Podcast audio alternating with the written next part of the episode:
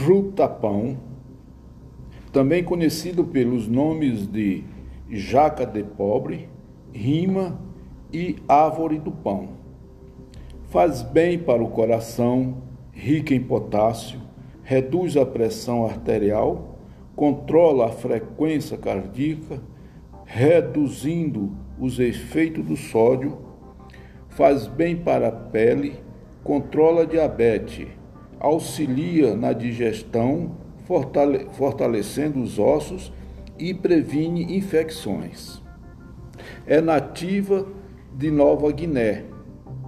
Em Pedro Afonso existia um pé de fruta-pão bastante famoso.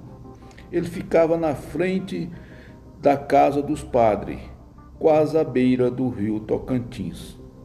Na década de 20 e 30 do século passado, ele foi usado como calvário para os malfeitores, onde eram torturados né, bem devagar, muitos ficavam agonizando a noite inteira para ser executado no amanhecer.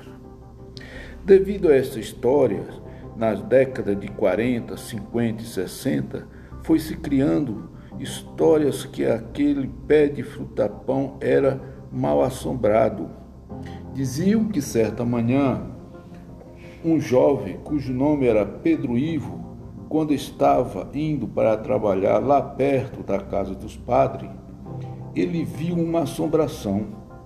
Ele jurou que era uma mula sem cabeça, que estava acompanhada por uma outra assombração vestida de vermelho. Ele saiu em uma tremenda disparada que perdeu até os calçados. A história se espalhou por décadas.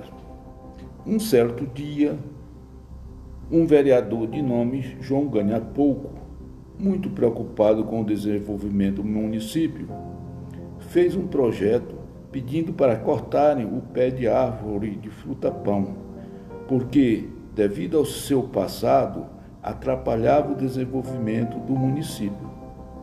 O seu projeto foi aprovado, isto na década de 60. No dia do corte da árvore, foi feita uma grande solenidade debaixo da sua sombra. Naquela época ainda não tinha chegado a motosserra. O munic no município era no Machado, até a banda marcial de Pedro Afonso foi convocada para a solenidade que tinha como maestro o senhor Antônio Belchor, que uns dos seus familiares tinham sido executados debaixo do pé de fruta-pão.